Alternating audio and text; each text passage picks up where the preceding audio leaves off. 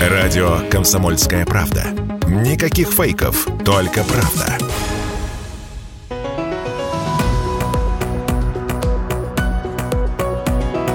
«Бизнес-ланч» на радио «Комсомольская правда». Добрый день, уважаемые радиослушатели. В эфире, как обычно, по средам программа «Бизнес-ланч». В эфире радио «Комсомольская правда» мы освещаем самые интересные, актуальные темы в развитии бизнеса, экономики нашей страны. Говорим об этом понятно и думаем, как развиваться самим, чтобы не отстать, что называется, от паровоза. Меня зовут Вадим Ковалев. У нас в гостях сегодня Виктор Симоненко, председатель комитета по управлению закупочной деятельностью Ассоциации менеджеров и заместитель генерального директора Росэлторга договорились обсудить закупки в условиях кризиса, что делать поставщикам и заказчикам вот в тот период, в котором мы находимся, ну, давайте вежливо его назовем периодом нестабильности. Э, Виктор, прежде всего, что такое закупки? Понимаем, э, когда закупаемся домой, едем в супермаркет, затовариваемся, э, стараемся купить побольше, подешевле, впрок, а бы цены не подросли. Вот если говорить про Э, систему закупок в стране. Что это такое, чем это отличается от бытовых закупок, скажем так? Здравствуйте, дорогие друзья. Э, Вадим, э, вопрос про супермаркет очень правильный. Это идеальная модель закупщика, когда пришел, увидел, купил. Система государственных закупок, конечно, это более сложная структура. Хотел бы сразу, наверное, разделить понятие, что говорить будем про систему государственных закупок и компаний подведомственных государства, потому что это система регулируемая, понятная, ну и в объеме по итогам года она дает более 30 триллионов э, рублей для поставщиков в виде договоров и является очень надежным кораблем, где можно заработать денег и поддержать э, себя и свою компанию. Что система дает для государства и для бизнеса? Для государства это в первую очередь система контроля, конечно же, потому что расходование государственных денег это ну, важнейшая государственная задача, понятно. Ну, бюджет наш расходуется, да, ну, чтобы так прямо сказать. Да, да, как расходуется наш бюджет и бюджет э, денег, которые выделены компаниям на осуществление их деятельности подведомственных, соответственно. А, а для бизнеса это не что иное, как возможность, как точка роста, как надежное плечо, которое всегда обеспечивает контрактами. Главное проявлять активную позицию и пытаться, ну, по сути, заключить договор там, в тех рамках, которые устанавливает государство. По сути, появляются возможности для любой компании в стране принять участие в конкурсе, да, и стать поставщиком, не знаю, того или иного министерства, ведомства или той или иной госкорпорации. Да, если открутить там 10 лет назад, то участие в закупках это было целое приключение. Надо было где-то узнать об этом, подготовить какие-то тома документации, куда-то привести там это все. То есть это, это было сложно. Сейчас ну, цифровизация, электронизация, все процессы публичные, есть э, экосистема из э, публичного источника размещения информации о закупках, торговые площадки. И, по сути, договор можно получить, не выходя из дома. Ты увидел потребность, подал заявку, отследил все процедуры, заключил договор в электронном виде, и, в принципе, уже можешь его начинать выполнять. И это все, ну, вот сегодня так выглядит.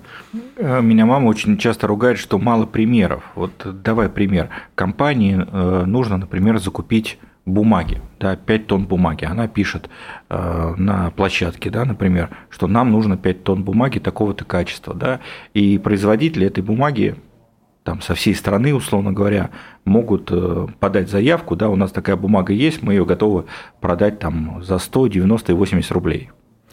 Да, совершенно верно.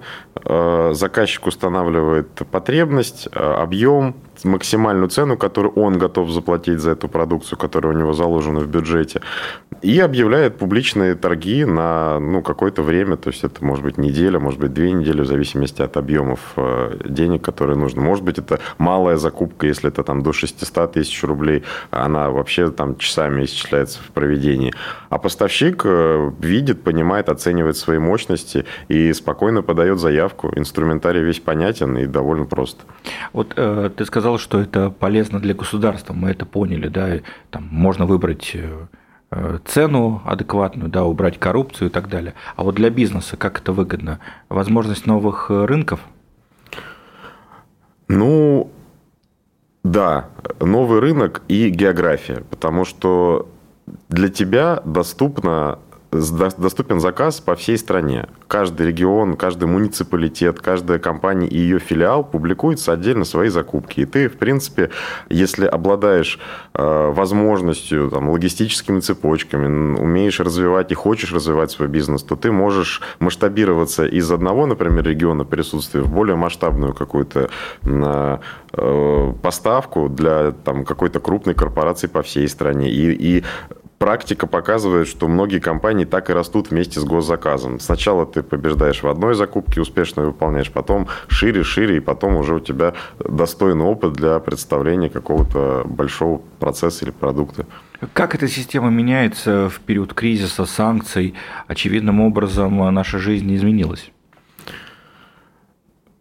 Она меняется непрерывно, и это хорошо, потому что она является драйвером, в том числе и системы закупок. А, я бы сказал так, а, правильность курса была подтверждена в период пандемии, потому что сидя из дома, все поняли, что система закупок в цифровом режиме – это единственно верное решение, которое можно было принять. Поэтому то, те 10 лет, которые мы к этому готовились, это прям хорошо, потому что все то же самое, все доступно, пожалуйста, контрактуйся, никуда ходить не надо, все ограничения на тебя не распространяются. Соответственно, сегодняшний год э, нам принес ну, новую ветку развития. Она связана, конечно же, больше с безопасностью и конфиденциальностью закупок, потому что теперь очень важно соблюдать э, некоторую, э, ну, повторюсь, конфиденциальность того, что закупается в первую очередь, чтобы это не было публично и открыто на международной арене, как это было ранее. Для поставщиков прорабатывается много инструментов, которые должны поддерживать рынок, давать возможность не падать активности предпринимательской в первую очередь. Это и более короткие сроки оплат для поставщиков и дополнительные инструменты их защиты, например, от невозможности поставить что-либо для заказчика из-за вот, ну, форс-мажорных логистических проблем, там, связанных с границей или с уже заплаченными и заказанными товарами за границей. Поэтому э, система трансформируется и адаптируется, чтобы поддержать сейчас рынок поставщиков и обезопасить рынок заказчиков. Вот, собственно, теперь рынок поставщиков, да, говорят эксперты. Будут ли с этим связаны какие-то изменения в системе, еще помимо того, что ты назвал? Очень важно, что теперь на арену выходит поставщик, потому что в хорошие времена есть конкуренция, заказчики живут в логике, что к ним на закупку может прийти там неограниченное количество ну, поставщиков. тот пример с бумагой, который я так э, из головы привел, да, три поставщика, условно говоря, да, а сейчас, э, может, и одного с трудом найти. Совершенно точно. И э, мало того, э, они уже, заказчики уже готовы и на желтой бумаге принимать документы, в принципе, лишь бы хоть какая-то бумага была. Ровно это является фактором того, что теперь а, ожидать какой-то бурной конкуренции у себя на закупках не приходится, и некоторые заказчики уже сами выходят в поля, так сказать, искать поставщиков, чтобы хоть один пришел, потому что у него-то бизнес-процесс останавливать нельзя, производство останавливать нельзя, хоть кто-нибудь приди, поставь мне то, что мне нужно. Поэтому теперь а, ориентация и фокус на поставщика. А, резко выросла вот так называемая закупка у единственного поставщика, потому что изначально это придумывалось, ну, я так понимаю, для каких-то особых случаев. Ну, вот, например, есть Мариинский театр, да, он у нас один – да, ты не можешь э, выставить закупку, а такой был случай известный, да, когда выставили закупку на гастроли Мариинского театра, да, где-то, а он один, да, по сути, ну кто еще? Вот был единственный поставщик, а сейчас таких, судя по всему, станет очень много. Что наблюдаем мы? В первую очередь, конечно, это существенное снижение конкуренции на закупках. Март и апрель практически в два раза снизилась активность поставщиков.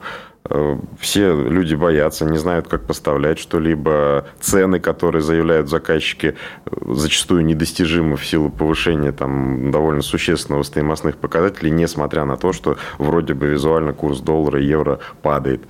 А, и ну, это а, как осторожность, осторожность, которую поставщики транслируют в минимизацию конкуренции. А что есть минимизация конкуренции для заказчиков? Это э, отсутствие снижение цены на торгах, и, по сути, он вынужден покупать эти товары у единственного поставщика, повторю, ну, для того, чтобы не прекращать свои производственные цепочки, а иначе ну, у него встанет бизнес. А мы говорим сейчас о крупных предприятиях, о больших инфраструктурных компаниях, для которых там своевременная неконтрактация какого вида там услуги или там поставки, это критично. И для пользователя со стороны человека это тоже будет очень важно и, и видно. Поэтому ед-поставщик точно вырастает в момент, когда поставщик неактивно идет на процедуры. Ну что ж, вот такой у нас интересный разговор про закупки в условиях кризиса. А поговорим еще дальше в программе «Бизнес-ланч» о том, что делать поставщикам и заказчикам в период нестабильности и как а, преуспеть, что называется, в эти непростые времена. У нас в гостях Виктор Симоненко, председатель Комитета по управлению закупочной деятельностью Ассоциации менеджеров и заместитель генерального директора Росселторга. С вами Вадим Ковалев. Вернемся в эфир через несколько минут.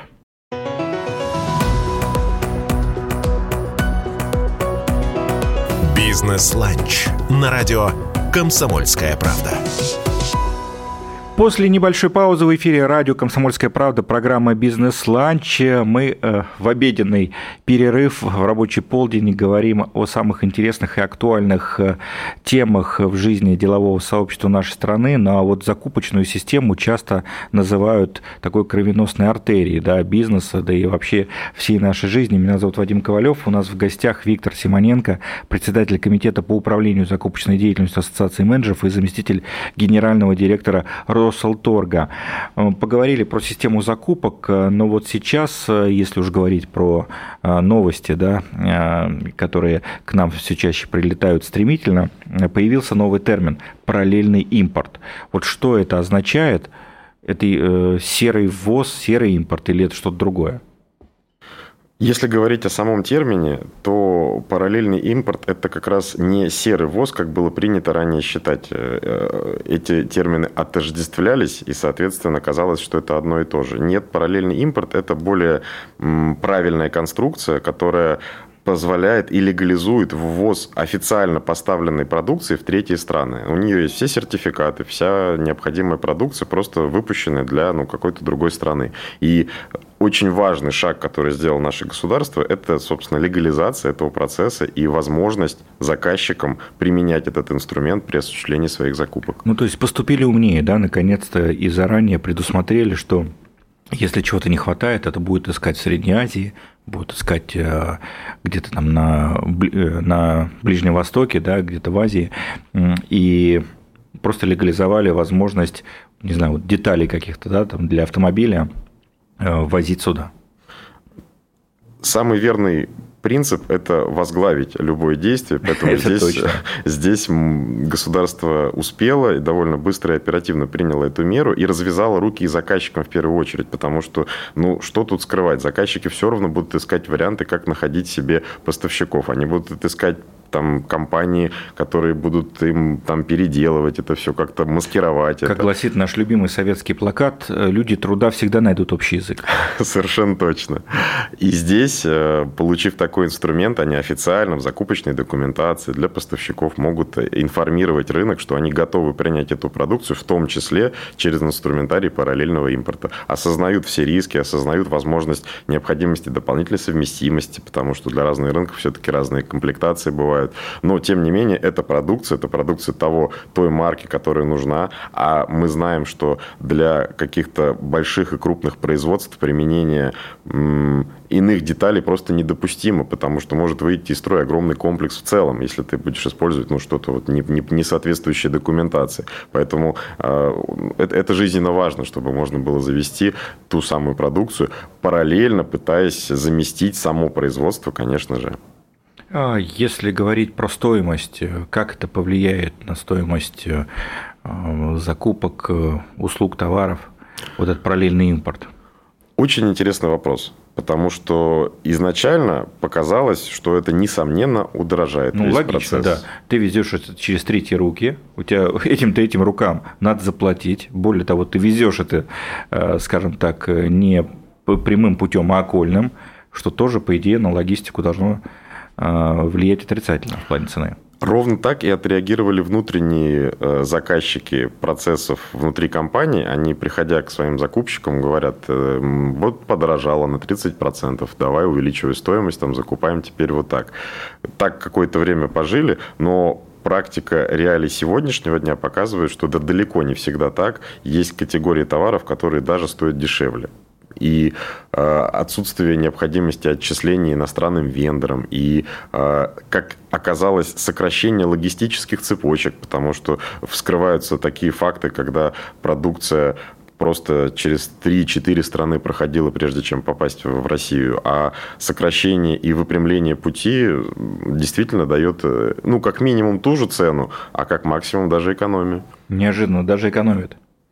Даже экономят, и это ну, там, по некоторым категориям продукции в рамках отдельных заказчиков десятками миллионов рублей исчисляется. А что с импортозамещением? Вот это слово становится у нас главным. А, в словаре импортозамещения звучит с больших трибун. Мы говорим, что будем больше выпускать наши продукции, особенно в критически важных да, каких-то отраслях. А, появляются списки, там, например, вот радиоэлектроники и так далее. Вообще это работает? Списки и каталогизация – это очень важный процесс внутри страны, и то, что он идет э, до, все, до сегодняшних событий, раньше эти списки начинали формироваться, но есть одно важное «но». Промышленная продукция, отрасли, которые есть внутри страны, это огромный-огромный рынок. В нем просто миллионы, миллиарды возможностей комплектации, запчастей, изделий. Все это каталогизировать и учесть, но это очень трудоемко и э, нету пока того, кто бы взялся это сделать хорошо, качественно и быстро. Да, реестры формируются, да, они очень важны для заказчика в первую очередь, потому что, ну и для государства, потому что есть возможность регулировать, э, ну и сказать своим языком, запрещать закупки иностранной продукции при наличии отечественного аналога, который вот он тебе написан в реестре, вот такое только в российского можно закупать. Поэтому инструментарий точно хороший для этих целей. Но для целей именно импортозамещения этот э, процесс не кажется достаточным. А, закупщики говорят, э, что многие поставщики сейчас находятся в пассивной позиции, несмотря на то, что рынок фактически стал им принадлежать. Не выходят на площадки, в том числе вашу. И с этим что-то можно поделать? Может быть, вот по радио мы сейчас позовем э, тех представителей э, малого и среднего бизнеса, наверное, прежде всего, да, выходить на площадки и быть активнее на рынке?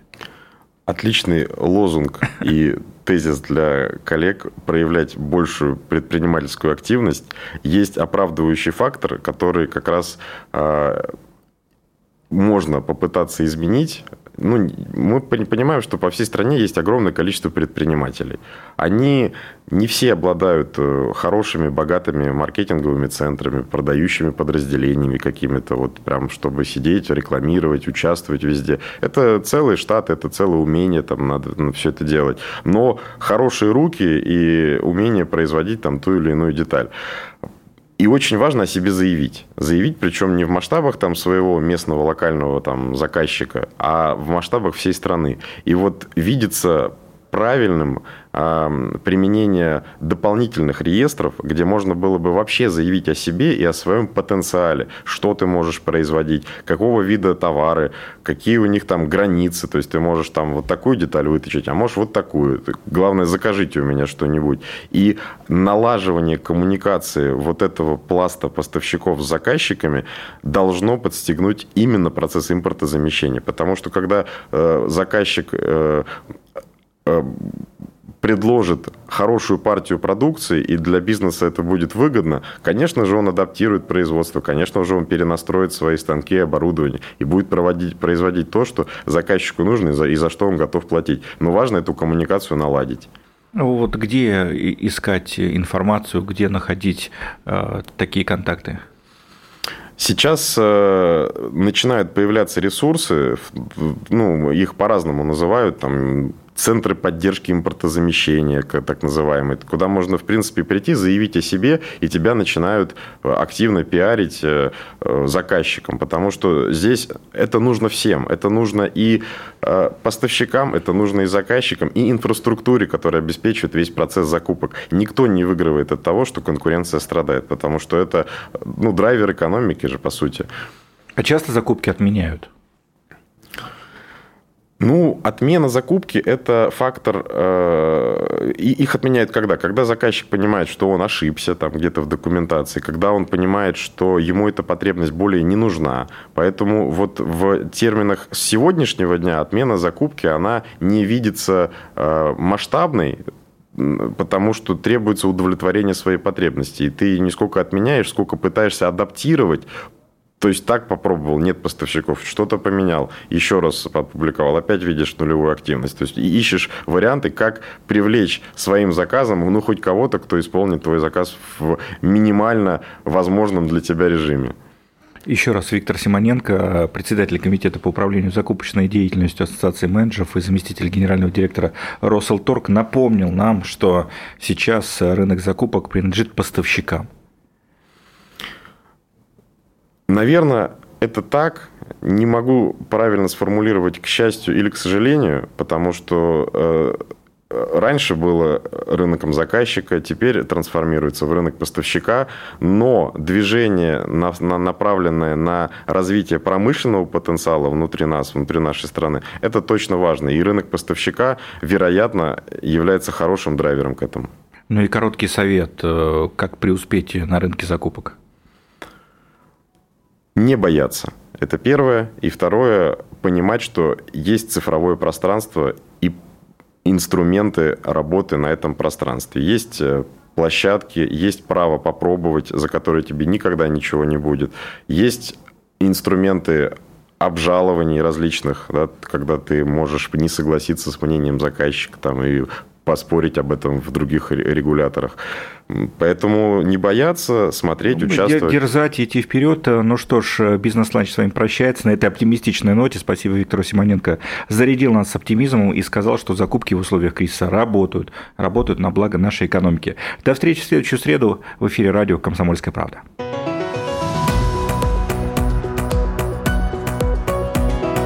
Бизнес-ланч на радио «Комсомольская правда».